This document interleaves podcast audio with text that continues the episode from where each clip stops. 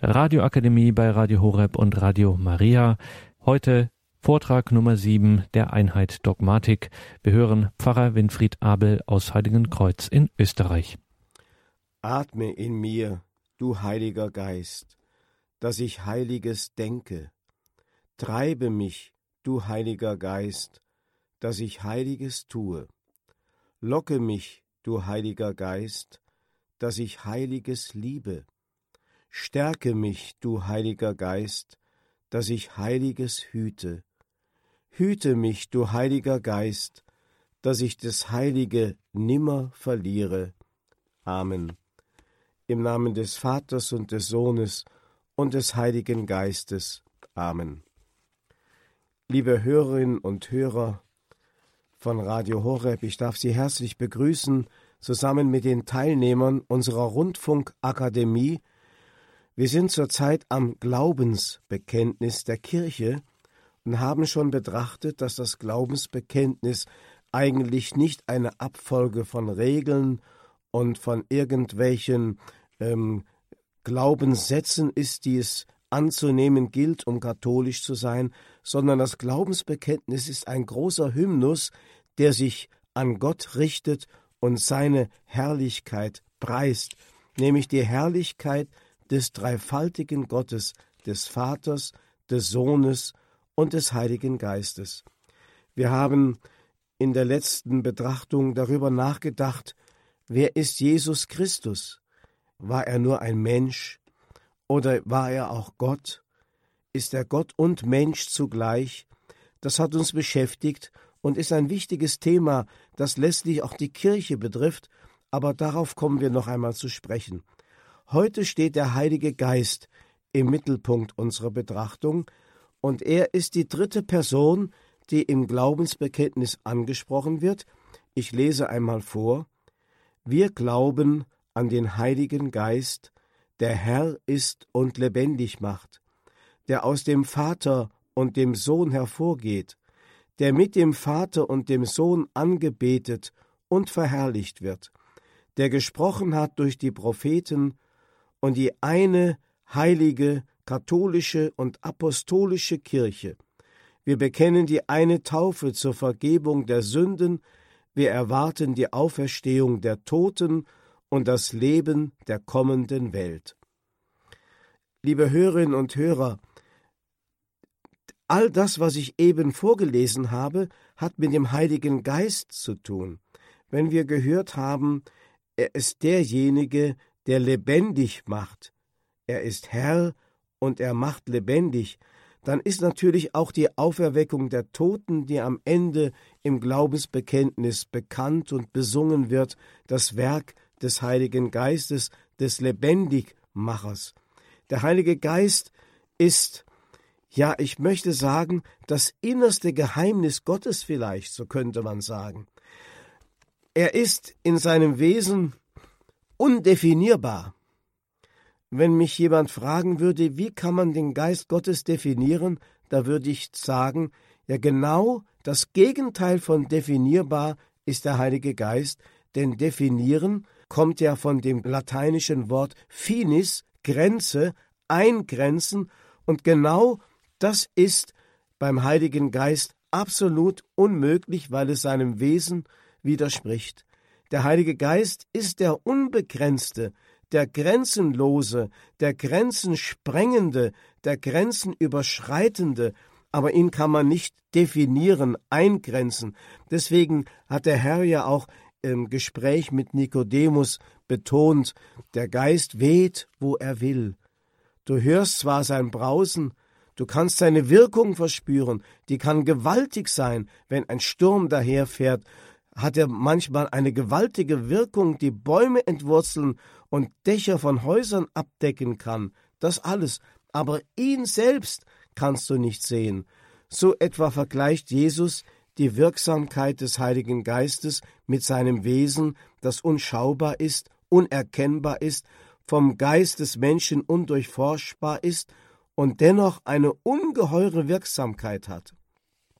Jesus sagt also, der Wind weht, wo er will, er, du hörst sein Brausen, weißt aber nicht, woher er kommt, wohin er geht, Und so ist es auch mit jedem, der aus dem Geiste geboren ist. Aber, ich sagte schon, an den Wirkungen kann man den Geist Gottes erkennen. Man spricht ja auch von den Früchten des Heiligen Geistes. Deswegen sagt Jesus einmal im siebten Kapitel bei Matthäus, das ist in der Bergpredigt, an ihren Früchten werdet ihr sie erkennen. Jeder gute Baum bringt gute Früchte hervor, ein schlechter Baum aber nur schlechte. Das heißt, der Heilige Geist bringt solche Früchte hervor, wie sie im Galaterbrief etwa genannt werden. Die Frucht des Geistes ist Liebe, ist Freude, ist Friede, ist Langmut, ist Freundlichkeit, ist Güte, Treue, Sanftmut und Selbstbeherrschung. Das sind die sieben Früchte des Heiligen Geistes, wie der heilige Paulus sie aufführt, die eigentlich so zum klassischen Repertoire eines jeden gläubigen Christen äh, gehören, dass er weiß, was die Wirksamkeit des Heiligen Geistes hervorbringt und dass man an der Liebe erkennen kann, ob der Geist Gottes am Werk ist, selbst bei solchen Leuten, die es vielleicht nicht einmal wissen. Oder wenn Freude das Herz eines Menschen erfüllt, echte Freude, bleibende Freude, oder ein tiefer Friede ihn umfängt, das sind alles Früchte des Heiligen Geistes. Aber das Gegenteil davon, eine Ängstlichkeit oder eine Traurigkeit, die manchmal die Menschen befallen kann, das alles sind Zeichen dafür, dass der Geist Gottes hier nicht am Werke ist. Der Geist Gottes ist sanftmütig, ist selbstbeherrscht, ist voller Güte und Treue. Jesus nennt sogar den Geist, den Heiligen Geist, die Gabe aller Gaben. Bei Lukas im Kapitel 11 gibt er eine Anweisung, wie man beten soll. Und dann sagt er, bittet, dann wird euch gegeben. Oder ist unter euch ein Vater, der seinem Sohn eine Schlange gibt, wenn er um einen Fisch bittet, oder einen Skorpion, wenn er um ein Ei bittet? Wenn nun schon ihr, die ihr böse seid, euren Kindern gebt, was gut ist, wie viel mehr wird der Vater im Himmel den Heiligen Geist denen geben, die ihn bitten. Also hier muntert uns Christus förmlich auf. Wir sollen um den Heiligen Geist beten, er ist die Gabe aller Gaben. Der heilige Paulus fragt einmal so etwas ratlos, wie sollen wir beten, um was sollen wir bitten? Und dann sagt er, und dann tritt der Geist Gottes mit seinem sprachlosen Seufzen für uns ein. Er allein weiß, was wir brauchen. Er allein weiß, was uns gut tut. Wir wissen nicht, ob es immer gut ist, dass wir um Gesundheit beten. Wir wissen auch nicht, ob es immer gut ist, dass Gott uns gewährt, dass wir im Urlaub ein gutes Wetter haben. Es ist nicht immer sicher, dass wir wissen, ob es gut ist, dass wir diese oder jene Prüfung bestehen. Aber eines ist immer wichtig und gut, die Gabe des Heiligen Geistes.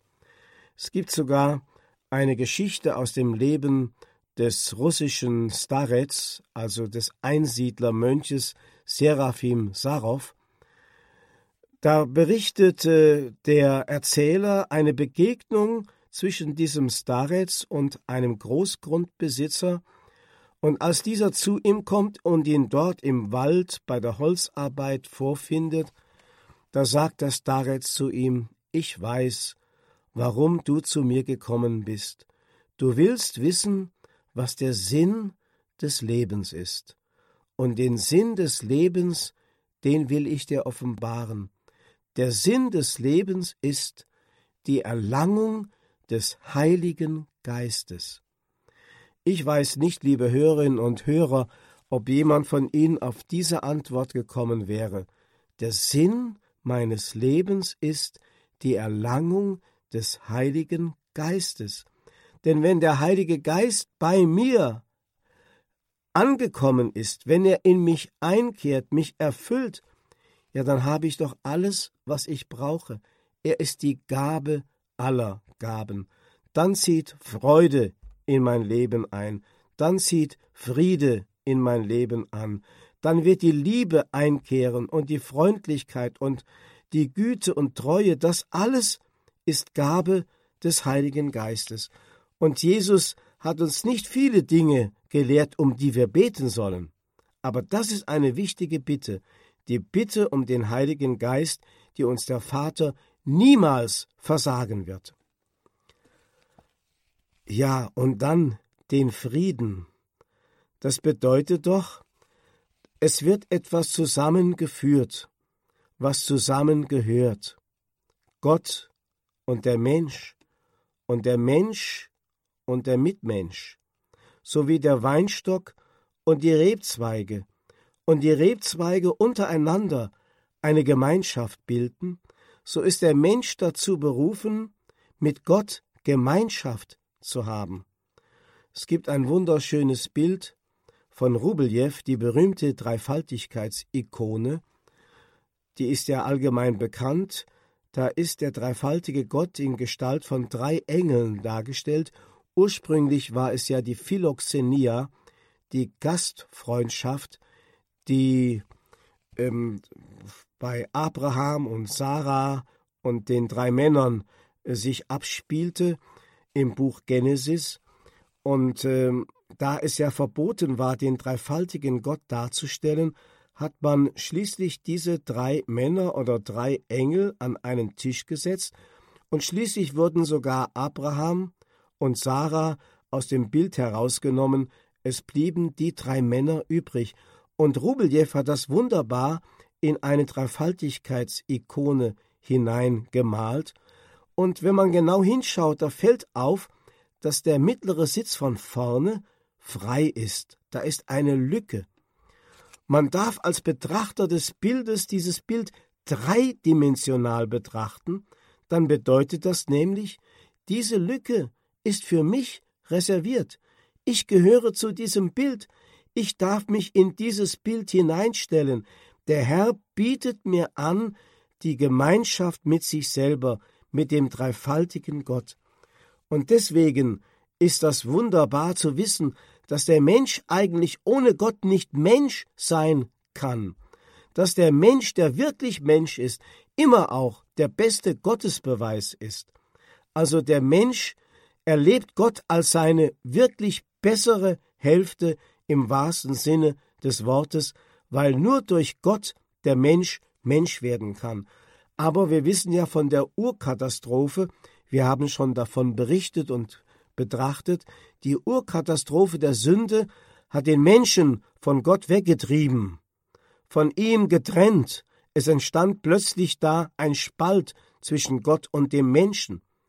Wie es der Prophet Jeremia etwa ausdrückt in dem Bild, ihr habt den Quell des lebendigen Wassers verlassen und habt euch Zisternen gegraben, die das Wasser nicht halten.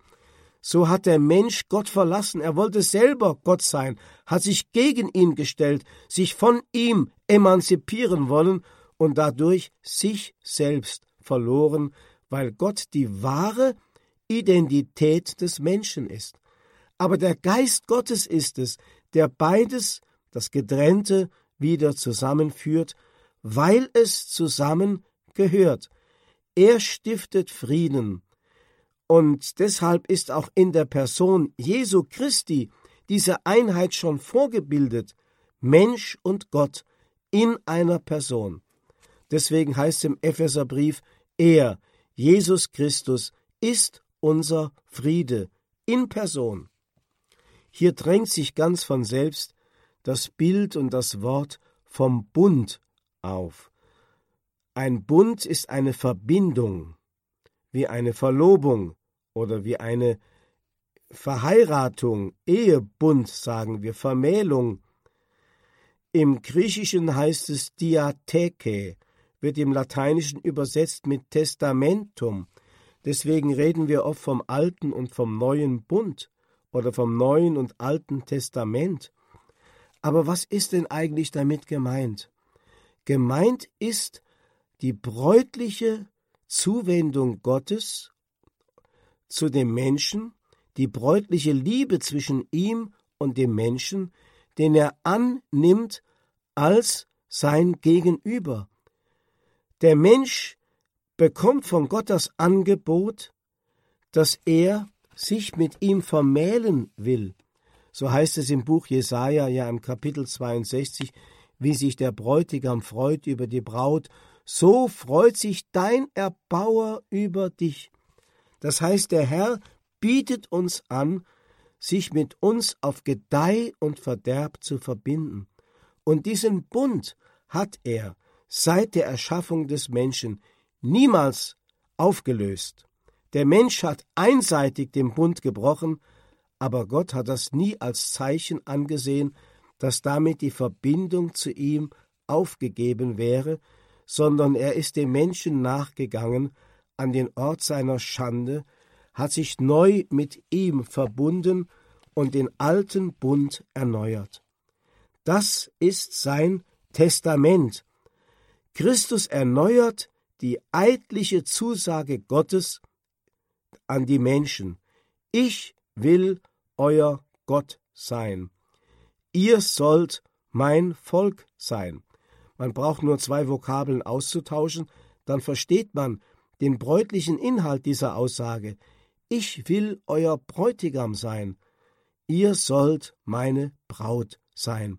Das ist die Bundesformel, der wir im Alten Testament mindestens 30 Mal begegnen.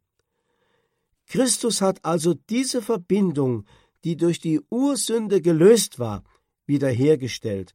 Deswegen heißt es im Epheserbrief im Kapitel 2, denn er ist unser Friede. Er vereinigte die beiden Teile, zunächst auf Juden und Heiden bezogen, aber auch dann auf Gott und Mensch, und riss durch sein Sterben die trennende Wand der Feindschaft nieder. Also Jesus Christus ist in Person der Bund geworden. Der Heilige Geist vollzieht diese Wiedervereinigung. Wir haben schon gehört, der Heilige Geist ist das Band der Vollkommenheit, wie der heilige Paulus einmal sagt. Also er bringt wieder zusammen, er heilt, was verwundet ist, und er führt zusammen, was getrennt ist. Er vollzieht diese Wiedervereinigung in der Welt nach dem Heimgang Jesu, nachdem Jesus zum Vater zurückgekehrt ist. Das Pfingstfest ist sozusagen das große Fest, das wieder Gott mit dem Menschen so vereinigt, dass auf einmal auch die Menschen sich in einer ganz neuen Weise wiederfinden. Auch die Kirche sich nicht mehr als irgendein Konglomerat oder ein Kollektiv erfährt, sondern als einen Organismus. Kirche ist seit dem Pfingstfest nicht einfach nur eine Organisation. Das könnte man so ansehen, wird auch heute in der Welt oft so geglaubt. Aber in Wirklichkeit ist die Kirche ein durch den Heiligen Geist zusammengeführter, belebter, innerlich belebter Organismus, ein Leib. Und zwar ist es der Leib, der mit Christus vereinigt ist, er ist das Haupt, wir dürfen die Glieder sein. Das ist Werk des Heiligen Geistes.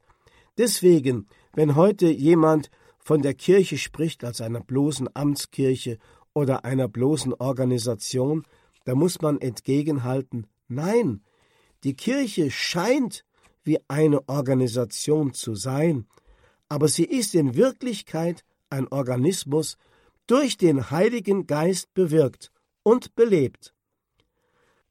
Christus hat also diese Verbindung wiederhergestellt, und der Heilige Geist ist es, der diese Verbindung trägt und hält und lebendig macht. Es wird ja berichtet in der Apostelgeschichte, dass die Völker von der ganzen Welt in Jerusalem zusammengeführt worden sind. Zumindest galt das für die damals bekannte Welt. Lukas beschreibt das in der Apostelgeschichte, dass die Pilger von allen Völkern der Erde zusammengekommen sind. Damals hat man sogar gewusst, wie viele das waren, und das hat man dann auch mit dem reichen Fischfang des Petrus in Zusammenhang gebracht, von dem es heißt, dass er ich glaube 158 Fische gefangen hat, als Jesus nach der Auferstehung am See Genezareth erschien, und der heilige Hieronymus hat darauf hingewiesen, dass dieser Fischfang bedeutet, alle Menschen aller Völker sollen in das Reich Gottes mit hineinkommen. Und das ist der Heilige Geist, der diese getrennten Völker wieder zueinander verbindet. Das ist sozusagen die Gegenbewegung zu der Auseinanderzerstreuung der Menschheit nach dem Sündenfall von Babel. Jetzt auf einmal ist die Sprachverwirrung aufgehoben, die Völker werden vereinigt, der Heilige Geist schafft Einheit und Frieden. Wenn man es ganz oberflächlich und plakativ und nicht ganz theologisch äh, sagen wollte, könnte man etwa so sagen, das Alte Testament ist das Zeitalter des Vaters, am Ende des Alten und am Anfang des Neuen Testamentes steht der Sohn, und seit dem Pfingstfest beginnt das Zeitalter des Heiligen Geistes. Aber wie gesagt, das ist theologisch nicht ganz kompetent, weil der Vater ja immer gegenwärtig ist, wo der Geist ist, und der Sohn auch überall dort gegenwärtig ist, wo der Vater und der Geist wirken. Aber man kann es einmal so sehen, dass es wirklich eine besondere Wirksamkeit und Fruchtbarkeit des Heiligen Geistes gibt, die speziell ihm zukommt. Dennoch ist er die dritte Person in der dreifaltigen Gottheit und kann nicht losgelöst werden aus diesem wunderbaren Zusammenhang der Einheit, die Gott eben in besonderer Weise auszeichnet. Im Zusammenhang mit Testament ist vielleicht auch Folgendes noch bedeutsam. Das lateinische Wort testis, das Zeuge bedeutet, aber auch Zeugungsorgan bedeuten kann, sagt etwas auch im Deutschen aus über das Wort Zeugen im Sinne von bezeugen oder Lebenzeugen. Beides geschieht dort, wo der Glaube weitergegeben wird und wo der Heilige Geist wirkt. Dort wird wirklich Leben gezeugt. Die heilige Hildegard von Bingen hat einmal in einer Schau, in einer großen Vision das gesehen, dass tatsächlich die Zeugungsfähigkeit des Menschen im Urstand, das heißt vor dem Sündenfall, darin bestand, dass der Mensch noch die Fähigkeit hatte, ein dreifaltiges Abbild zu zeugen, das heißt, einen Menschen, der aus Leib, Seele und Geist dem Innersten Gottes, dem Wesen Gottes, dem Heiligen Geist bestand, was durch den Sündenfall verloren gegangen ist, so dass nur durch Christus und die Kirche und speziell das Sakrament der Taufe dieses Defizit wieder geheilt und wiederhergestellt werden kann. Aber ursprünglich brauchte es nicht die heilenden Sakramente, weil alles in diesem Zeugungsakt mit drin war, der dem Menschen anvertraut war, die höchste Form möchte ich sagen, der Kreativität.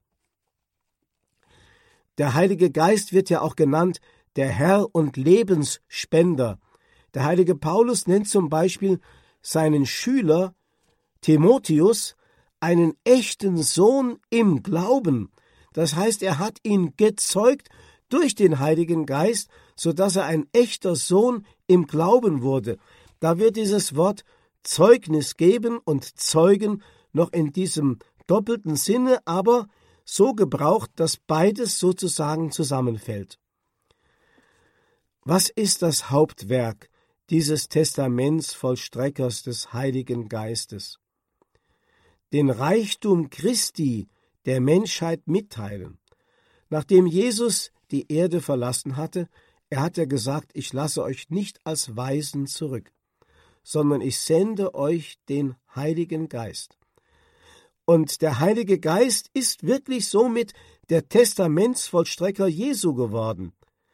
Er teilt den Reichtum Christi aus und lässt ihn in jeder Zeit und zu jeder Gelegenheit auch lebendig werden. Es gibt ja dieses wunderbare Bild, das Ihnen bekannt ist eine, eine Kreuzigungsdarstellung, wo unten am Fuß des Kreuzes, vielleicht ein bisschen in der Erde, ein Schädel, ein Totenschädel dargestellt wird. Wenn man irgendwelche Kunsthistoriker fragt, was dieser Totenschädel bedeutet, dann bekommt man meistens zur Antwort, ja, das ist ein Memento Mori, eine Erinnerung an die Vergänglichkeit. Nein, das ist es nicht, sondern das ist die Darstellung einer ururalten Legende, nämlich es wird berichtet, dass als Adam gestorben war, dass Eva ihn genau an der Stelle begraben hat, die später Golgotha hieß, und direkt über dem Grabe Adams wurde das Kreuz Christi errichtet, und die ersten erlösenden Blutstropfen vom Kreuz fielen auf den Schädel Adams und haben ihn erlöst. Das wird übrigens in der Ikonographie der Ostkirche auch wieder anders dargestellt. Der auferstandene Christus steht auf den zerbrochenen Höllenpforten und streckt seine Hand aus und als ersten ergreift er Adam und zieht ihn aus der Unterwelt wieder ins Licht und dann Eva und so weiter. Also diese Legende will doch sagen, dass der Heilige Geist die Fähigkeit hat, seine Wirksamkeit so zu gestalten, dass er zeitübergreifend wirkt, das heißt bis in die fernste Vergangenheit hinein. Man kann also das Wirken des Geistes überhaupt nicht einordnen in unsere zeitliche Schiene, wie wir nur denken können von Vergangenheit, Gegenwart und Zukunft, sondern der Heilige Geist ist gleichzeitig wirksam. Er setzt sozusagen eine neue Form der Zeiterfahrung in Gang, die Gleichzeitigkeit mit Jesus, so dass also Adam gleichzeitig erlöst wird, auch mit uns. Das können wir uns zwar nicht vorstellen, man könnte sich höchstens an irgendeinem Schaubild deutlich zu machen versuchen, dass man eben nicht das Alte Testament in eine Zeitschiene setzt und dann die Fortsetzung im Neuen Testament bringt, also in der Mitte Christus, dann ähm, beginnt eben die Zeit des Neuen Testamentes und irgendwo sind wir dann auch vorfindlich. Nein, man müsste es so vielleicht darstellen wie einen Kreis, der einen Mittelpunkt hat. Und von diesem Mittelpunkt aus ist alles gleichzeitig. Für den Heiligen Geist und seine Wirksamkeit ist also Heilsgeschichte nicht im Sinne von Historie zu verstehen, sondern im Sinne von Gleichzeitigkeit. Etwa wie das unsere Erstkommunion-Kinder einmal in einem Bild dargestellt haben. Sie wollten ein Andenkenbild an ihre Erstkommunion schaffen mit der modernen Computertechnik, die sogar Kinder heute schon beherrschen, ist es möglich, das Bild vom Abendmahl des Leonardo da Vinci als Vorlage zu nehmen und dann seine eigenen Köpfe zwischen die Köpfe der Jünger zu setzen, so dass also um den Abendmahlstisch herum versammelt sind nicht nur die Apostel, die zwölf, sondern eben auch die Kommunionkinder, die sich zwischen die Apostel gesetzt haben. Und das ist eigentlich sehr sinnvoll, denn es entsteht in, der, in dem Empfang der heiligen Kommunion Gleichzeitigkeit. Das bedeutet also, ich bin gleichzeitig mit den Jüngern um den Abendmahlstisch Jesu versammelt. Er ist es, der seinen Leib mir reicht, jetzt und heute. Also im Sakrament wird gewissermaßen die Zeit aufgehoben, wird der Raum aufgehoben. Das ist Wirksamkeit des Heiligen Geistes. Oder ich kann es auch so sagen, wenn ich zur Beichte gehe und darf meine Sünden ans Kreuz tragen, zu Jesus, ihm bekennen, dann ist es wirklich, dass ich gleichzeitig jetzt mit Maria und Johannes unter dem Kreuz stehe und das erlösende Blut Christi nicht nur über den Schädel Adams fließt, sondern auch mich erlöst und reinwäscht von Schuld. Das ist das Werk der Gleichzeitigkeit, das der Heilige Geist wirken kann. Ich habe einmal von einer modernen Mystikerin gelesen, die Ärztin war, die tatsächlich ein Charisma hatte, nämlich den Patienten, denen sie in der Liebe Christi begegnete, zu vermitteln, dass sie sich besonders viel Zeit für sie genommen hat. Und die Patienten kamen immer ganz dankbar aus der Sprechstunde und meinten, die Ärztin habe sich besonders viel Zeit genommen. Dabei waren es nur fünf Minuten. Aber der Heilige Geist hat die Fähigkeit der Ausdehnung der Zeit und kann dem Menschen das Bewusstsein geben, dass Raum und Zeit hier überschritten werden. Der heilige Paulus spricht von einem Schatz, den wir in zerbrechlichen Gefäßen tragen, den Heiligen Geist, oder spricht von einem Reichtum. Das Wort Christi wohne mit seinem ganzen Reichtum bei euch, so sagt er. Und so übersetzt der Heilige Geist beständig das Wort und entfaltet seine Fülle. Das heißt, der Heilige Geist ist es, der uns überhaupt die Worte, die geschriebenen oder die gesprochenen Worte, zum Beispiel der Heiligen Schrift oder einer Predigt, entschlüsselt oder verdolmetscht, so dass dieses Wort jetzt wirklich ankommt mit einer gewissen Gleichzeitigkeit, als wenn es aus dem Munde Jesu käme, aus dem Ursprung. Ist auch interessant, dass die Zuhörer bei Jesus immer wieder diese Reaktion hatten, dass sie sagten, das ist ja eine ganz neue Lehre. Er spricht mit einer Vollmacht, wie sie von unseren Schriftgelehrten und Gesetzeslehrern uns überhaupt nicht bekannt ist. Das heißt, dieses Erlebnis der Neuheit, neue Lehre, bedeutet aus dem Ursprung des Heiligen Geistes.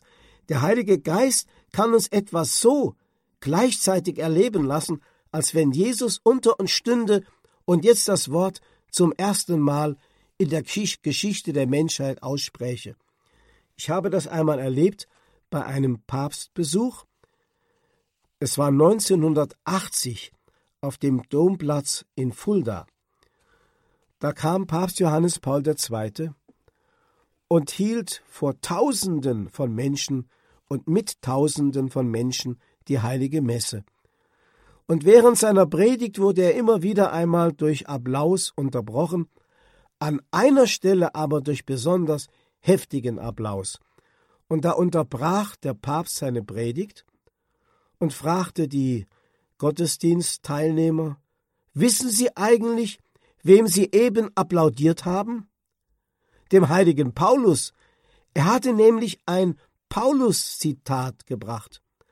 Aber dieses Zitat klang aus seinem Munde so, als wenn es zum allerersten Mal in der ganzen Geschichte der Menschheit hier in Fulda am 18. November 1980 gesprochen wäre. Das ist ein typisches Zeichen für Wirksamkeit des Heiligen Geistes, der ein Wort, das vielleicht vor 2000 Jahren schon einmal in die Welt gesetzt worden ist, jetzt einem so erfahren lässt, als wenn es zum ersten Mal gesprochen worden wäre. Der Heilige Geist kann also verdolmetschen und kann etwas Altes wieder ganz neu erleben lassen. Vor allem ist der Heilige Geist das Geheimnis der Kirche. Der Heilige Geist kann nicht getrennt vom dreifaltigen Geheimnis von Gott Vater und von Gott Sohn begriffen werden. Wenn Jesus zum Beispiel sagt, Getrennt von mir könnt ihr nichts tun, das Bild vom Weinstock steht hier wieder im Raum, dann spricht er zunächst einmal von sich selbst, aus seiner Erfahrung, denn getrennt von seinem Vater, getrennt vom Heiligen Geist, kann er nicht wirken. Jesus weiß also ganz genau, was Gemeinschaft für eine Bedeutung hat. Gemeinschaft gibt Vollmacht. Die Gemeinschaft macht die Wirksamkeit erst möglich. Ich habe schon gesagt, die Versuchung Jesu in der Wüste bestand eben darin, die Gemeinschaft mit dem Vater und dem Geist zu lösen und Jesus vom Vater zu emanzipieren, ihn gegen den Vater zu stellen. Und genau das ist das Gegenteil von dem, was Wirksamkeit des Heiligen Geistes ist. Er trennt nicht, er entzweit nicht, Er führt zusammen, er wirkt Gemeinschaft. Deshalb ist er das Geheimnis der Kirche. Das Geheimnis des dreifaltigen Gottes, nämlich eine Wesenheit in drei Personen, ist im Innersten die Wirksamkeit des Heiligen Geistes, das Band, das alles zusammenhält und vollkommen macht. Im Kolosserbrief Kapitel 3 hat der heilige Paulus dieses Wort gebraucht. So ist der Heilige Geist also auch die Liebe in Person. Ich sagte schon, die Gabe aller Gaben. Und diese Liebe wohnt der ganzen Schöpfung inne. Alles, was Gott geschaffen hat, ist Gabe und Geschenk, das heißt belebt. Belebt durch den Heiligen Geist, führt den Menschen eigentlich zum Glauben, vom Glauben zum Lobpreis. So wie Gott eben durch den Heiligen Geist sich in der sichtbaren Welt offenbart, so wird der Mensch durch die sichtbaren Dinge zum Lobpreis Gottes geführt. Und die Seele des Lobpreises und des Glaubens ist der Heilige Geist. Und diese Liebe macht den Menschen zu Menschen. Ich denke da an eine alte Legende, die Ihnen, liebe Hörerinnen und Hörer, vielleicht gar nicht bekannt ist, nämlich die Legende von Christophorus.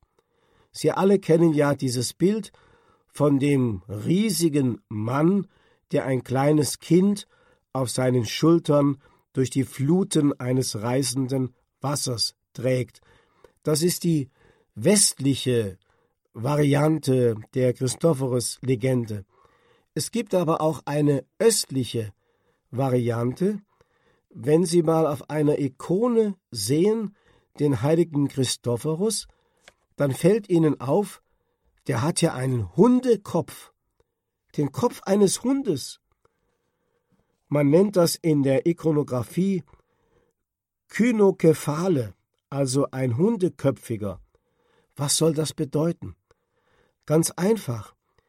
Die Legende sagt, dieser Christophorus war ursprünglich ein menschenfressendes Ungeheuer mit einem Hundekopf mit reißenden Zähnen, als er sich aber zu Christus bekehrte und getauft wurde, erhielt er seine volle menschliche Gestalt, eben ein menschliches Gesicht. Der Heilige Geist macht den Menschen zum Menschen, speziell die Liebe macht den Menschen zum Menschen. Diese Christophorus-Legende hat einen tiefen theologischen Hintergrund. Sie will sagen, der Mensch ohne Gott der Mensch ohne den Heiligen Geist ist wie ein Tier, wie ein Hund. Früher hat man tatsächlich auch zur Zeit Jesu die Heiden mit Hunden verglichen oder sie Hunde genannt. Also in der Taufe erhält der Mensch seine volle menschliche Gestalt, sein menschliches Gesicht. Menschsein bedeutet also nicht bloße Funktionalität, dass ich etwas leisten kann, dass ich irgendeinen Beruf erlerne, dass ich eine besondere Karriere mache, dass ich tüchtig bin, dass ich Geld verdiene, dass ich Wissen anhäufe. Das ist nicht das wahre Menschsein, auch wenn ein Intellekt etwas Unglaubliches sein kann. Das, das, was den Menschen zum Menschen macht, ist die Liebe. Jeder Mensch ist zur Liebe berufen, und diese kann nur durch den Heiligen Geist bewirkt werden.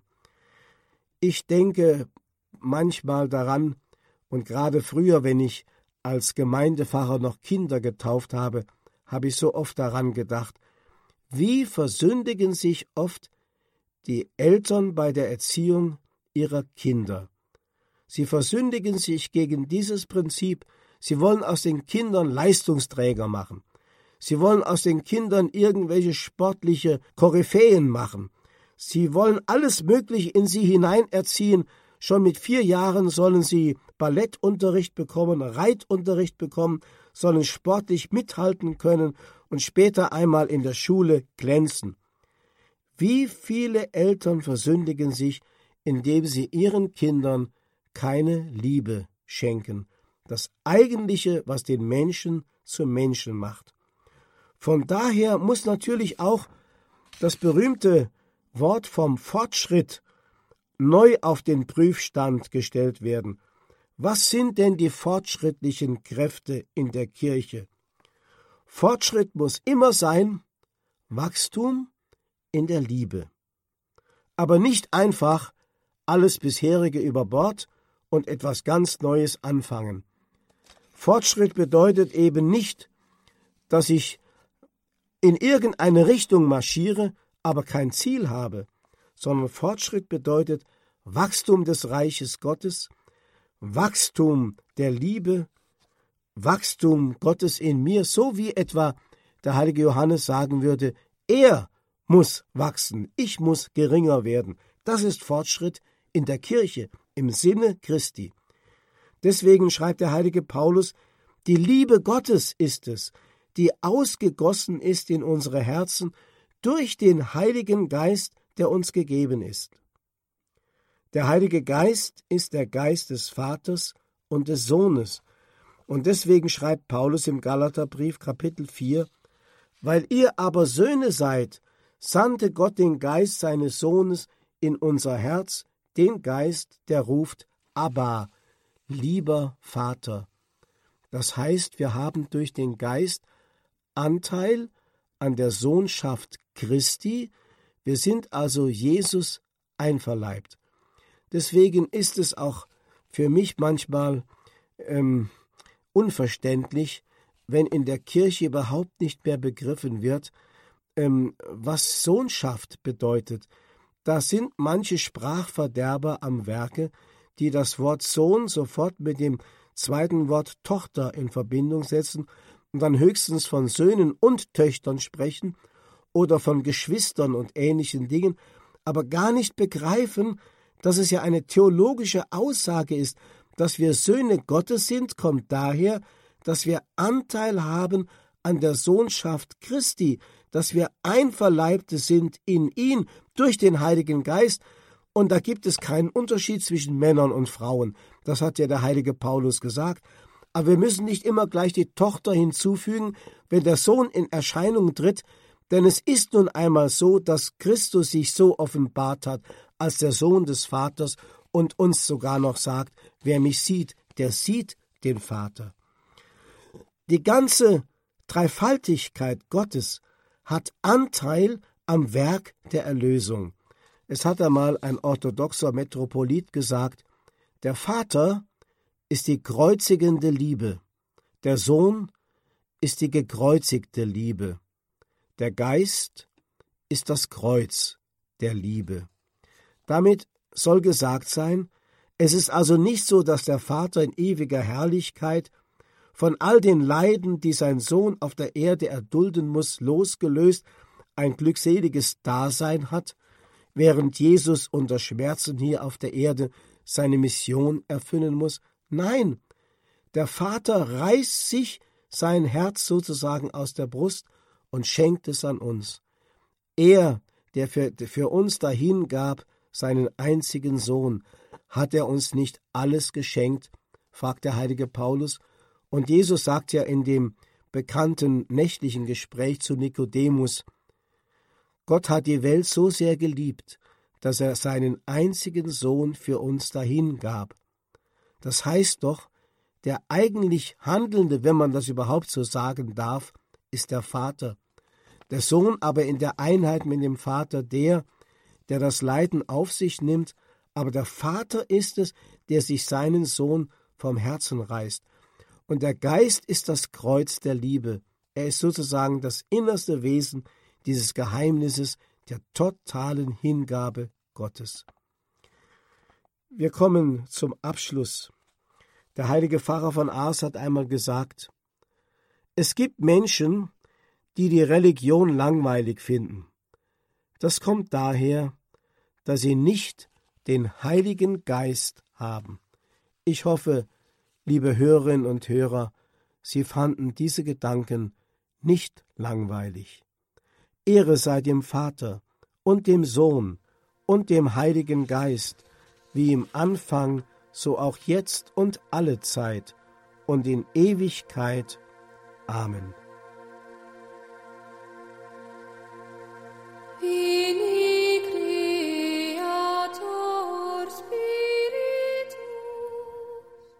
Das war Vortrag Nummer 7 der Einheit Dogmatik im Rahmen des Katechistenkurses im Haus St. Ulrich in Hochaltingen. Wir hörten Pfarrer Winfried Abel, geistlicher Assistent am Priesterseminar Leopoldinum in Heiligenkreuz in Österreich. Auch diesen Vortrag gibt es als CD beim Radio Horeb CD-Dienst zu bestellen.